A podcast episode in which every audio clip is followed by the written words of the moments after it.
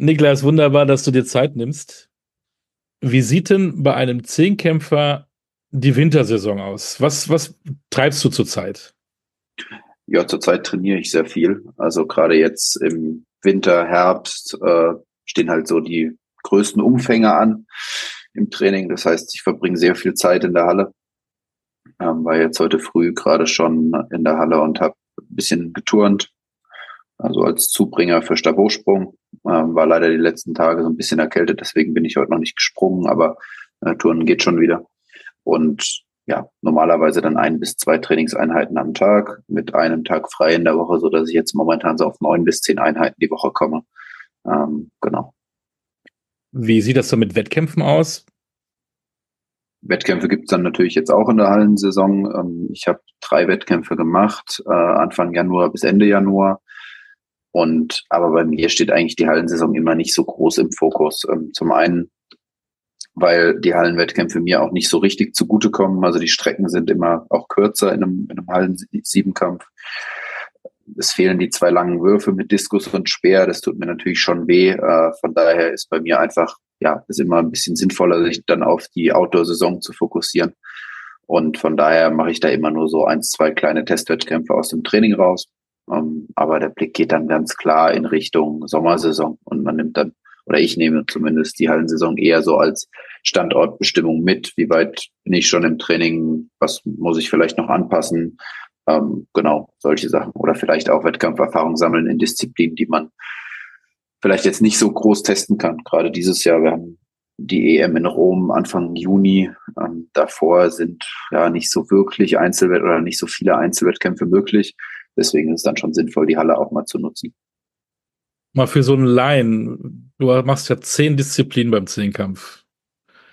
Wie koordinierst du das denn für deine Trainingstage? Da gibt's natürlich äh, Stichwort Sperrwurf, Disziplin, da bist du richtig, richtig gut.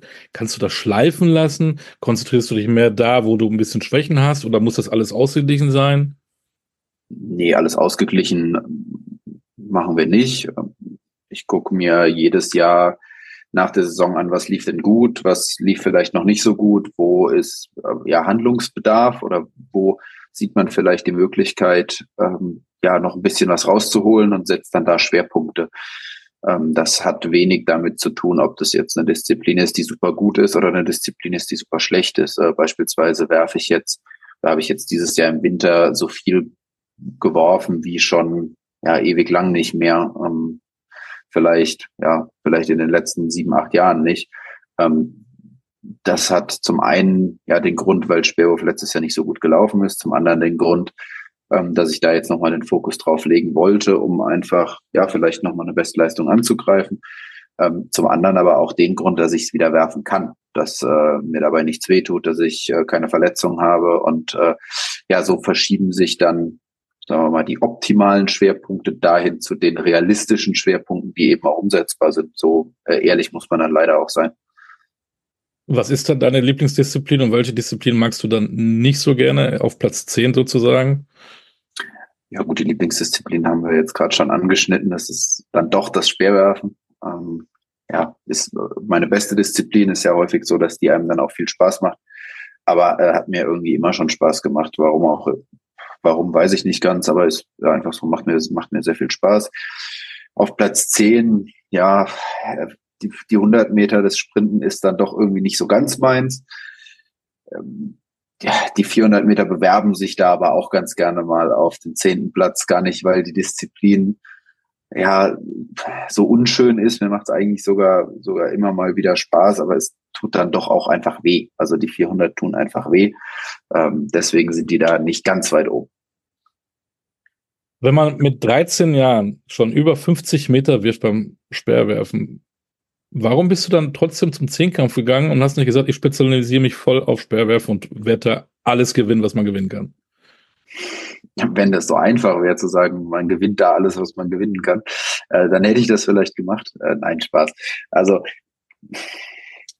das muss man dann auch so ein bisschen entscheiden, was, was einem am meisten Spaß macht. Ähm, die Überlegung war schon mal da, mit 17 zu sagen, okay, jetzt wird's das, wird's das Speerwerfen.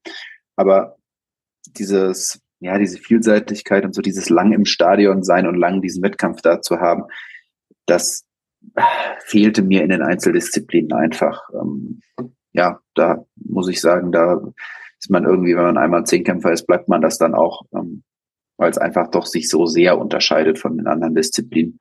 Aber natürlich ähm, macht es großen Spaß und vielleicht sieht man dann ja doch mal eine Saison irgendwann, in der ich sage, okay, äh, dem Körper mal ein bisschen Ruhe vom Zehnkampf geben und ich werfe mal nur Speer, wer weiß. Aber ähm, ja, Großteil war wirklich der Spaß an der Sache äh, und die war im Zehnkampf dann doch ein bisschen, noch ein bisschen mehr als im Speer. Stichwort alles gewonnen. Als äh, Junior hast du ja im Prinzip alles gewonnen, als Zehnkämpfer Weltrekorde aufgestellt. Was war dann dann der größte Schritt für dich in den Seniorenbereich? Wo war der größte Unterschied? Ja gut, einmal ist der große Unterschied, das werden nochmal andere Gewichte, also die Kugel wird nochmal schwerer, der Diskus wird schwerer, die Hürden werden höher. Das ist so der, der eine Unterschied. Und der andere Unterschied war dann, der, in der Jugend hat man immer zwei Jahrgänge, also so 18, U20 beispielsweise. Ähm, und bei den Erwachsenen sind das dann die besten aus zehn Jahrgängen, äh, die da zusammenkommen. Das ist vom Niveau dann doch nochmal ganz anders. Und da muss man dann manchmal auch aufpassen, dass man bei den großen Meisterschaften nicht zum Zuschauer wird.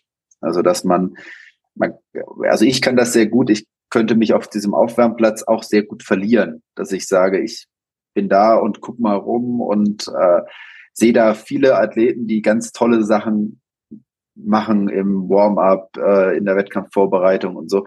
Und das ist schon ein großer Unterschied von der Jugend zu den Erwachsenen. Bei der Jugend ist es deutlich kleiner, man kann sich viel besser auf sich selbst fokussieren. Bei den Erwachsenen ja, muss man da so ein bisschen reinkommen und braucht vielleicht den einen oder anderen Wettkampf auch zum Lernen. Trotzdem hast du es ja mit jungen Jahren geschafft, Weltmeister bei den Senioren zu werden, mit 21, 2019 in Doha.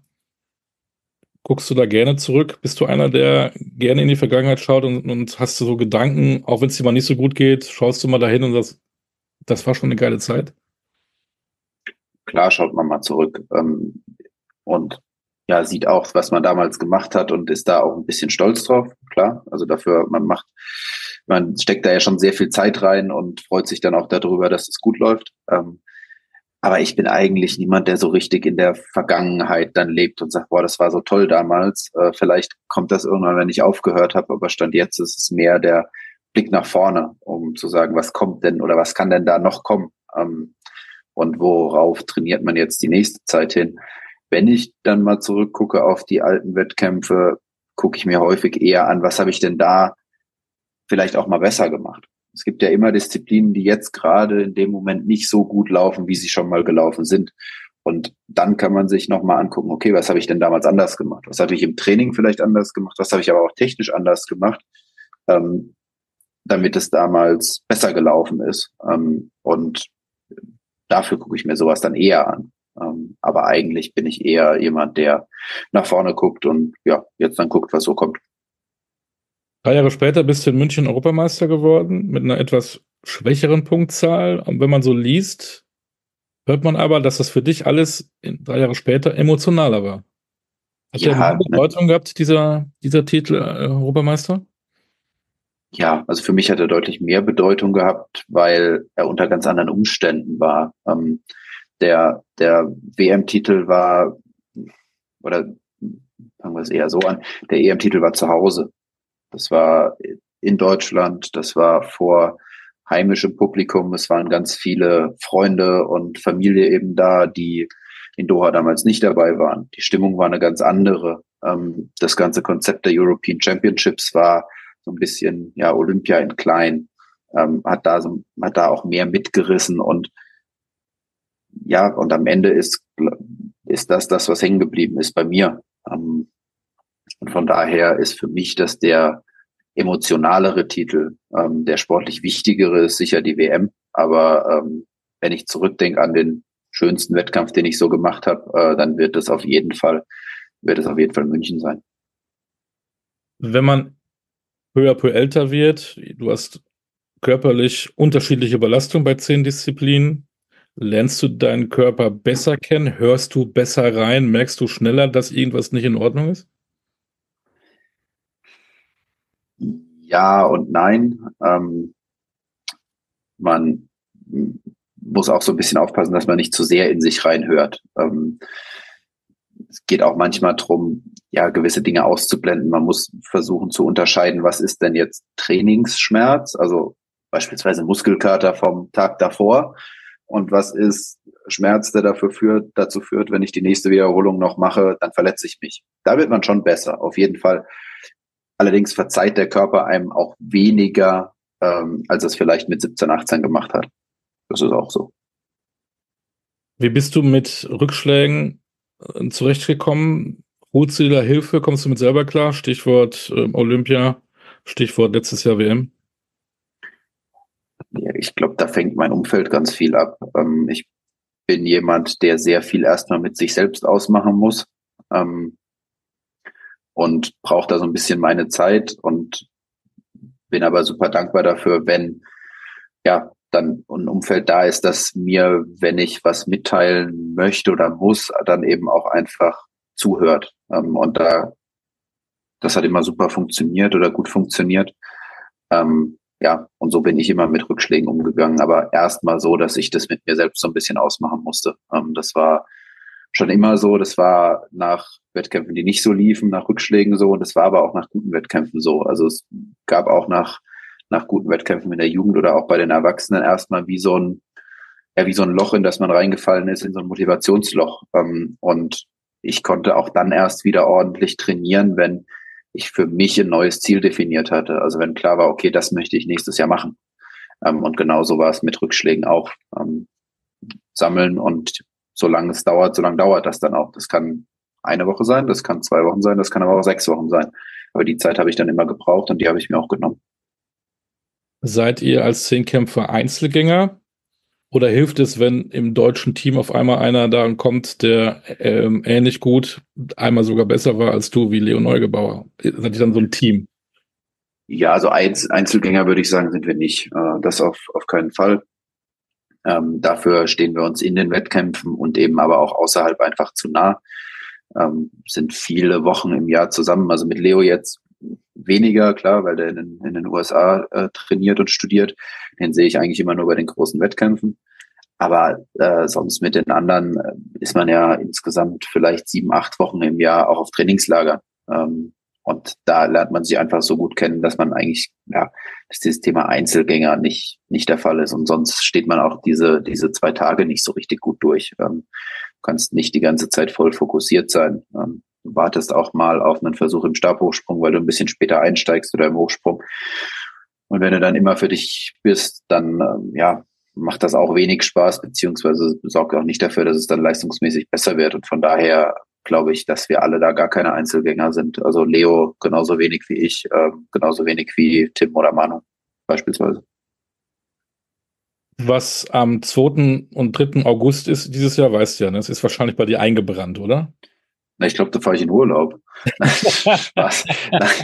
Nein, Vielleicht natürlich. Nach Frankreich? Vielleicht nach Paris? Ja, ja, das wird sich nur hoffentlich zwischendurch nicht immer als äh, wie Urlaub anfühlen.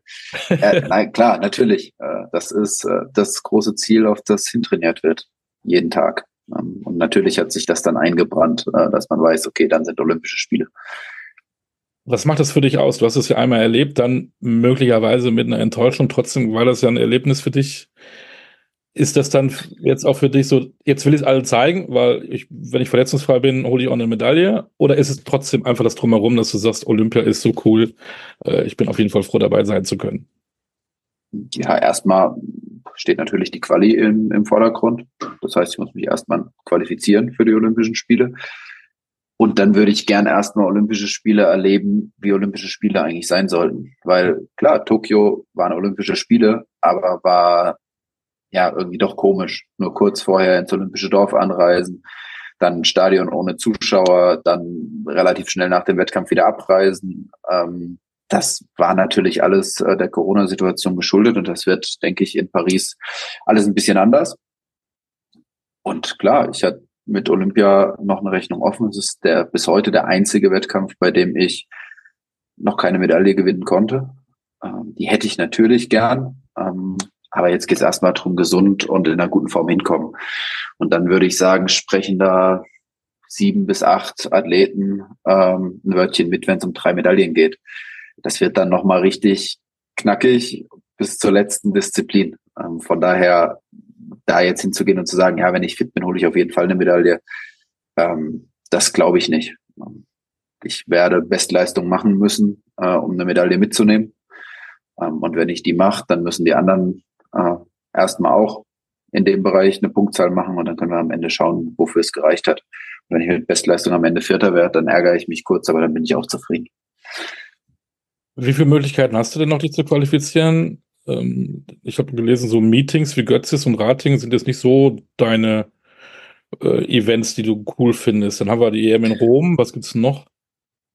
Nee, das sind so die, die drei Chancen. Ähm, der Vorteil ist, ich habe aus Ratingen vom letzten Jahr die Direktnorm schon. Das heißt, es ist alles ein bisschen kompliziert. Ich versuche es mal kurz zu, zu skizzieren. Äh, das heißt, Leo ist stand jetzt äh, Führender in der deutschen Bestenliste äh, oder in der deutschen Rangliste, was die Qualifikation angeht. Dann komme ich und dann ähm, wird der dritte Platz stand jetzt über eine Weltrangliste vergeben. Das heißt, es müssten zwei Deutsche, die nicht Leo oder ich sind, im Sommer direkt noch machen, damit ich nicht zu den Olympischen Spielen fahre. Ich habe aber noch die EM in Rom auf jeden Fall, um eben selbst auch die Direktnorm nochmal zu bestätigen. Ähm, genau, und plane auch mit Rom, äh, mit der EM, weil mir eben die Meetings oder bei den Meetings die Zeitpläne nicht so entgegenkommen. Also ich bin eher jemand, der gerne morgens früh zwei bis drei Disziplinen hat und dann abends nochmal zwei äh, und dazwischen eine Mittagspause. Bei den Meetings ist es eher so, dass das von morgens ja, 9.30 Uhr bis abends 18 Uhr durchgeht, äh, ohne große Pausen. Und das äh, ja, ist nicht so meins, gerade äh, wenn es dann am zweiten Tag Richtung Ende geht, habe ich vor dem Speerwurf doch gerne so ein bisschen meine Ruhe und mache mich da gerne nochmal ein bisschen ausgiebiger warm, auch einfach wegen äh, der alten Verletzungsgeschichte mit meinem Ellenbogen. Ähm, und das ist mir eben bei den großen Wettkämpfen gegeben, während das bei den Meetings eher, ja, eben eher nicht so der Fall ist. Und wenn du in den Rückspiegel schaust, ist denn da ein Deutscher, der dir gefährlich werden kann? Gut, es ist im Februar immer so ein bisschen schwierig zu sagen, weil man natürlich gucken muss, wer ist dann überhaupt am Ende äh, im Sommer gesund. Aber ich würde schon sagen, es gibt Stand jetzt, wenn man sich die Hallensaison so anguckt, zwei Deutsche, die äh, auf jeden Fall in Richtung direkt noch machen können. Das äh, ist einmal Tim Nowak, der jetzt deutscher Hallenmeister im Siebenkampf geworden ist, der eine tolle Hallensaison hatte. Und Manu war letztes Jahr, ähm, also Manuel Eitel, der war letztes Jahr auch bei der WM dabei, hat 8.350 Punkte gemacht, dem fehlen noch ein bisschen mehr als 100 Punkte zur Direktnorm. Also das ist auch in Reichweite. Ähm, ja, aber Stand jetzt konzentriere ich mich da erstmal natürlich auf mich und gucke, dass ich in Rom eben auch die Direktnorm nochmal mache. Ähm, ich bin eigentlich sehr zufrieden, wie es momentan läuft und ja, also ich guck mal, dass ich da, dass ich selbst einen guten Formaufbau hinkriege, weil ich will natürlich auch nicht zu Olympia fahren und vorher lief die ganze Saison nicht gut. Das ist äh, auch nicht schön. Wenn man zurückblickt auf die WM in Budapest, ähm, da waren irgendwie die Leichtathleten, die Prügelknaben der Sportnation. Ihr habt da ganz schön äh, Feuer gekriegt. Wie hast du das erlebt und wie siehst du das heute? Ja, äh, klar, wir haben äh, auch nicht so besonders gut abgeschnitten. Das muss man natürlich auch sagen in dem, in dem Team. Man muss aber so ein bisschen auch dazu, dazu, ja, sagen, dass auch ein paar Leistungsträger eben einfach verletzt waren. Wenn ich an Malaika denke, wenn ich an Jojo denke, dann so ein bisschen unglückliche Umstände hinzugekommen sind. Gerade wenn man sich die Staffel anguckt, dass äh, da eben auch mit Alex und mit äh, Tatjana, meine ich, die nicht gelaufen ist, eben zwei verletzt äh, ausgefallen sind. Ähm, das merkt man dann einfach, klar. Und es gibt Disziplinen, die haben sich in der, in der Breite eben weiterentwickelt. Ähm, und deswegen ist es da auch dann, ja, haben wir da eben dann auch keine Medaillen geholt. Ähm, ich hoffe, dass es jetzt in Richtung Olympia besser wird, klar. Ähm, habe jetzt aber auch nach den ja, also gerade nach den Hallenergebnissen jetzt von Malaika oder eben auch den Trainingsergebnissen von Jojo beispielsweise da auch wieder gesehen, dass die wieder topfit sind. Ähm, ja, aber muss man gucken. Also wird äh, sicher kein Prozess, der innerhalb von einem Jahr abgeschlossen ist. Das geht auch gar nicht. Ähm, das wird jetzt zwei, drei, vier Jahre dauern. Äh, und dann können wir mal eine Bilanz ziehen, ob äh, sich das verbessert hat oder eben halt auch nicht. Du bist in einer Trainingsgruppe in Mainz beim USC ähm, und auch mit jüngeren Sportlern. Was bringt dir das? Ja, zum einen bringt mir das ja, in, in dem Bereich was, dass ich sage, man hat, wenn man Erwachsenen oder bei den Erwachsenen ist und ähm, ja viele Wettkämpfe mitgemacht hat, ähm, muss man irgendwann, glaube ich, so ein bisschen aufpassen, dass man nicht ja, nicht eine zu ernste Sichtweise auf den Sport hat oder zumindest ich. Äh, das kann ich jetzt nur für mich sagen. Ich mich hat immer ausgezeichnet, dass mir das Ganze einen riesen Spaß gemacht hat, was ich da tue und äh, den Spaß erhält man häufig dann auch wieder, wenn man manche Dinge ein bisschen lockerer sieht, als wenn man sagt, warum funktioniert das jetzt gerade schon wieder nicht so, wie ich das will. Ähm, und das äh, sorgt dann auch häufiger mal dafür, dass man irgendwie eine Blockade im Kopf hat äh, und es dann noch weniger funktioniert. Und ja, gerade die Jugendlichen bringen diese Lockerheit eben noch mit äh, oder noch mehr mit. Und das hilft mir schon. Äh, zum anderen ist es natürlich schöner, gerade jetzt im Herbst, Winter, wenn man Tempoläufe macht und steht draußen im Dunkeln nicht alleine. Das macht nun mal einfach nicht so viel Spaß und man hat auch mal einen schlechten Tag und dann ist es schön, wenn eins, zwei im Training sind, die vielleicht an dem Tag gut gelaunt sind und einen da so ein bisschen hochziehen. Also ich finde das angenehm und ich bin auch kein Athlet, der dauerhaft alleine trainieren kann. Klar, es gibt Einheiten, die sind ja, die sind sinnvoll mit wenigen Athleten zu machen oder auch alleine. Da muss man dann trennen, dass man sagt, äh, man macht allgemeine Sachen eben mit vielen zusammen und wenn es dann wirklich um die Techniken geht, dann ist man mit zwei, maximal drei zusammen an der Anlage, weil da kann man dann auch nicht mit acht, neun Leuten stehen, da kommt dann auch nichts bei rum. Aber ähm, ja, klar, also so für die allgemeinen Sachen hilft das schon sehr. Die Mutter ist im Trainerstab, die Schwester ist in der Trainingsgruppe. Habt ihr zu Hause auch noch andere Themen als Leichtathletik? Ja, gab's gab's schon jetzt. Äh, ich wohne ja jetzt seit fünf Jahren nicht mehr nicht mehr zu Hause, von daher ähm, sehen wir uns halt viel im Training und sonst äh, nicht ganz so viel natürlich. Ähm, aber ja, klar. Also wir haben schon auch noch ein bisschen andere Themen und gucken, dass wir das irgendwie halbwegs trennen. Aber natürlich, das spielt eine ganz, ganz große Rolle. Ähm, ja, im Familienleben auch und wird natürlich auch viel darauf ausgerichtet, klar. Wie macht sich Emma? Die macht ja auch mehr Kampf, ne? Die macht Mehrkampf und 400 Hürde. Ja, das funktioniert soweit sehr gut. Ähm, also ich finde es schön, dass sie da, sie da ihren Spaß hat oder auch Spaß daran hat, auch an 400 Hürde und eben am Mehrkampf. Und äh, ja, dann muss man gucken, wie es die nächsten Jahre so weitergeht. Ich äh, glaube, dass dass das auf jeden Fall ganz gut werden kann. Aber ich finde es auch immer schwierig, dann als großer Bruder zu sagen, das muss so und so gut sein, weil das ist Quatsch. Äh, die soll Spaß daran haben und wenn das gut weiterläuft, dann freue ich mich da sehr. Und wenn es das irgendwann nicht mehr ist, dann ist es auch okay. Also das äh, ja, soll da einfach ihren Weg gehen. Man macht ja Wettkämpfe, um sie auch erfolgreich zu gestalten. Ne? Erster, zweiter, dritter, Medaillen holen und so weiter. Wie wichtig sind denn dann eigentlich diese Punkte? Ist es dann eigentlich egal, oh, ich habe vielleicht nicht so viele Punkte, dafür bin ich Erster geworden? Oder ist das doch so ein Anreiz, ich habe diese Zahl, die will ich unbedingt immer mal erreichen? Deine Bestzahl 8691. Willst du nur mal 8692 haben? Oder 87, 88, 9000? Oder wie, wie geht man mit diesen Punkten? Ja, es ist auch äh, abhängig äh, von dem Wettkampf. Ähm, bei Meisterschaften, Europameisterschaften, Weltmeisterschaften, Olympischen Spielen wenn man da am Ende gewinnt und die Punktzahl ist vielleicht nicht so, wie man sie sich vorgestellt hat, dann glaube ich, kenne ich keinen Athleten, der danach nicht zufrieden ist. Ähm, aber natürlich trainiert man auf eine gewisse Punktzahl hin. Ich kann im Training nicht sagen, ich trainiere darauf hin, irgendwann mal Weltmeister zu werden. Weil das ist was, was ich nicht beeinflussen kann. Meine eigene Punktzahl, die kann ich beeinflussen. Aber ich kann beispielsweise 9000 Punkte machen und irgendwer macht 9001 Punkt dann würde man sagen, ja, habe das Ziel nicht erreicht, habe nicht gewonnen.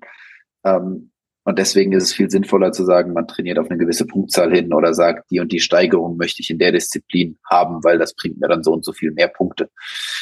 Ähm, und da hat, glaube ich, jeder irgendwo so ein bisschen sein, sein Ziel im Kopf für das, für das folgende Jahr, klar. Berätst Aber ich sag mal, ja, nee.